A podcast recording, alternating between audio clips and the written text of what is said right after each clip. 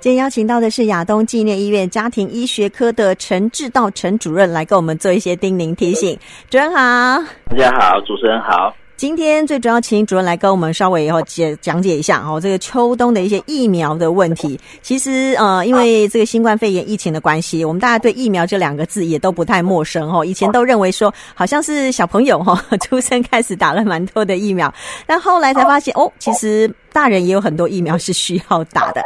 那秋冬季节其实就是有很多呃，这感冒的问题，还有所谓的流行性感冒的问题哦。那是不是先请主任跟我们哦来稍微呃解讲解一下，怎么样去分别分辨哦这个流感跟一般一般感冒到底哪里不一样呢？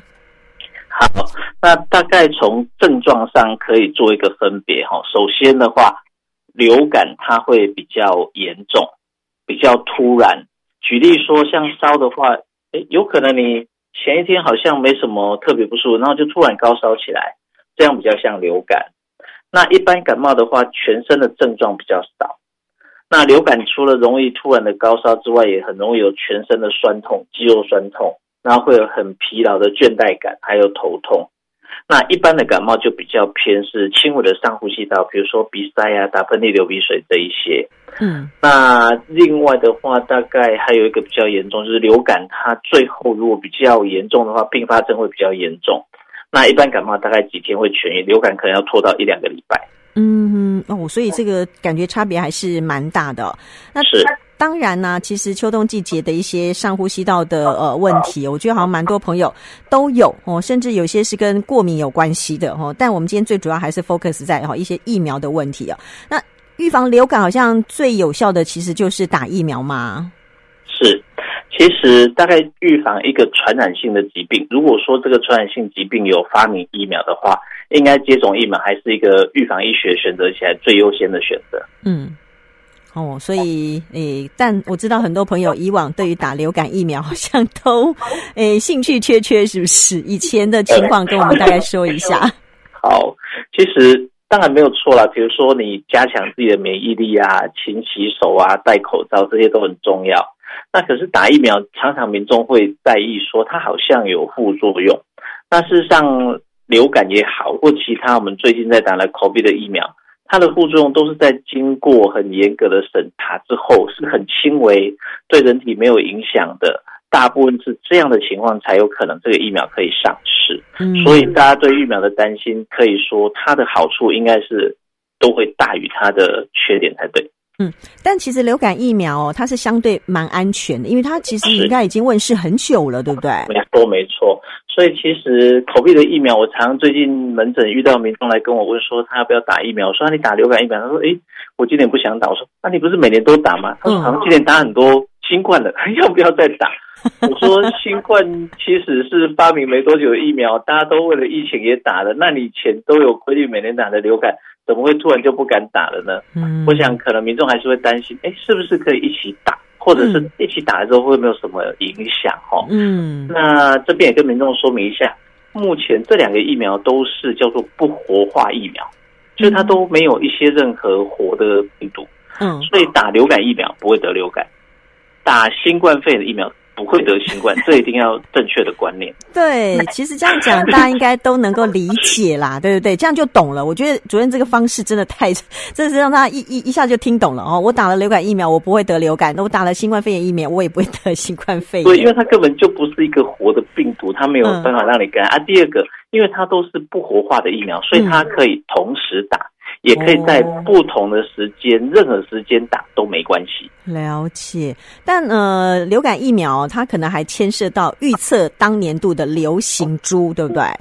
哎，没错。所以为什么好像每一年都要打流感？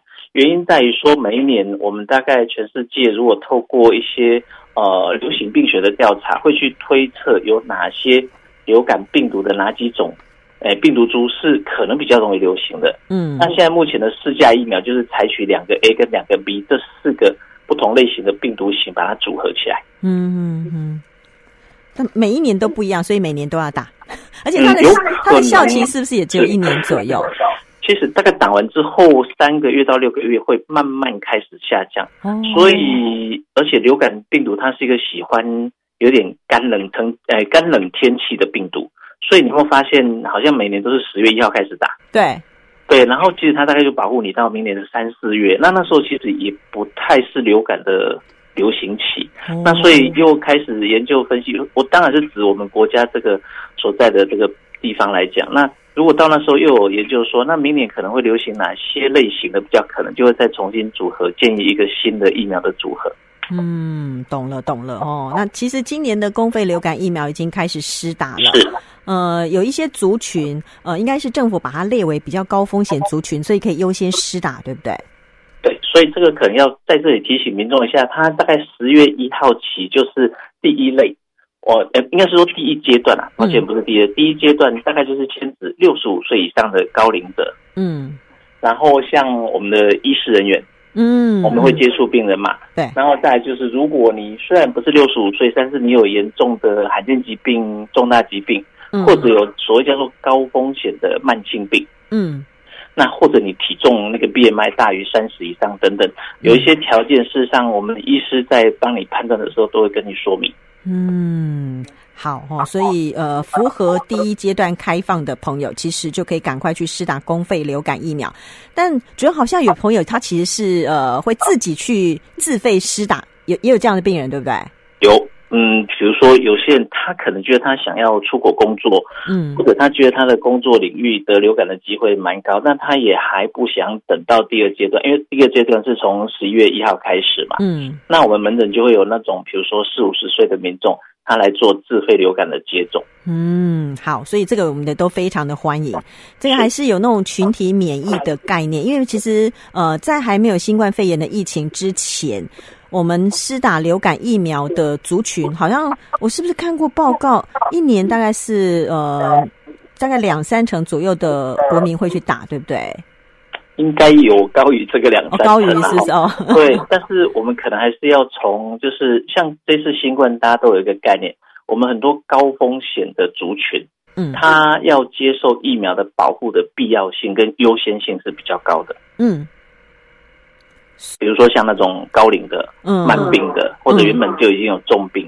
或者我们最近比较重视肥胖的原因，就是因为它可能会有一些类似新陈代谢症候群，嗯、或者比较幼龄的族群，嗯，对，这一些都应该优先施打。好，那刚刚其实主任有稍微提到哦，就是呃，他随时都可以打，因为它不是活化疫苗嘛。哎，对。如果说哦，他是确诊 COVID-19 的患者，他也可以打嘛？打流感疫苗嘛？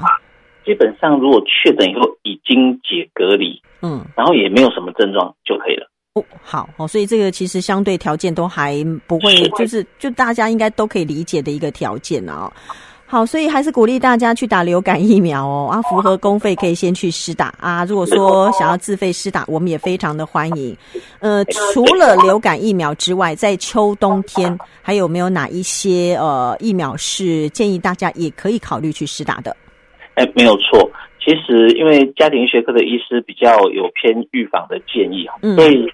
我们也会常跟民众建议，像呃，我们的肺炎，其实新冠肺炎也好，或者是流感引发的肺炎，它都是所谓的病毒造成。嗯，但是细菌也会造成肺炎，所以很多民众应该有听过的叫做肺炎链球菌的疫苗。对，有。那这个部分就蛮建议民众可以同时施打。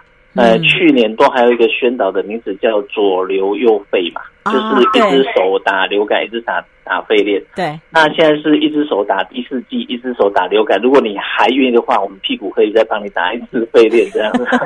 那哎，会这样的建议的原因也是因为秋冬确实是一个比较容易好发肺炎的季节。嗯，是因为天气的关系，对不对？是没错。那所以有时候，比如说本来就。然后有一些感冒的症状、呼吸道的症状，然后接受到这个肺炎链球菌的感染之后，就引发变成肺炎，而且肺炎还是高龄族群死因的蛮占前面，应该是第一名或第二名。哎，我觉得这个大家好像有点忽略这件事情了。没错，有一个原因呐、啊，因为我们的肺炎链球菌现在公费施打。有些县市是六十五岁，有些是要七十五岁。哦，那事实上，它也有一个自费的十三价肺炎链球菌疫苗。嗯，就在国外的建议是，你可以先打一个自费的十三价肺炎链球菌。嗯，然后隔年再施打公费的二十三价的肺炎链球菌。嗯，这样大概你的保护性就可以一直到一辈子。哦，这么好，好开心哦。嗯，听到那个可以终身保护的哦，都觉得好开心。至少目前研究上还没有说建议什么时候要补打。嗯、那另外还有两个疫苗也会建议，应该有一个疫苗，民众也常听到，就是带状疱疹，就是长鬼爪那个。对对对，现在这个有疫苗喽。哦，没错，而且现在的疫苗事实上也有旧的，也有新的。嗯，那新旧各有它的方式，然后新的疫苗当然保护力更好，但是它费用也会比旧的稍贵一点。嗯，那。还有一个建议就是，我们刚刚提到那个不活化，就是像肺炎链球菌啊、流感啊、新冠。可是带状疱疹疫苗，它可能就有点算是减毒活性的疫苗哦，所以它可能需要跟那个肺炎链球菌要间隔大概一个月左右。哦，所以它是减活性，代表它还是有活性是吗？哎，一点点，但是其实它那个也不会对人体造成什么影响，所以打了不会长带状疱疹。哎，不会。哦，好，就好。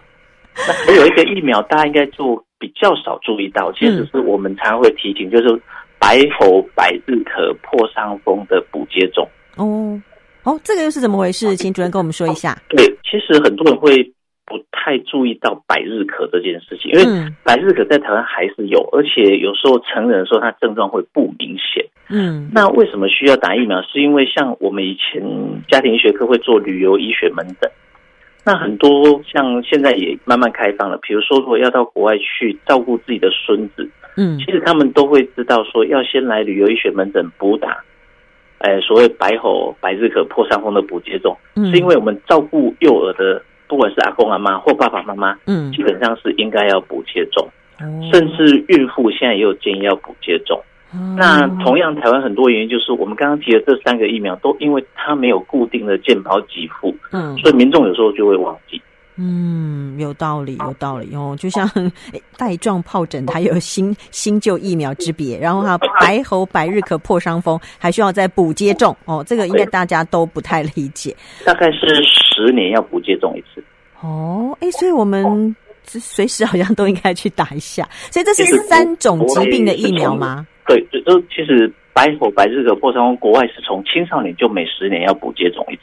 哦，啊，所以国内没有这样子规定哦，规范有建议，但是因为没有健保给付。嗯。哦，懂了。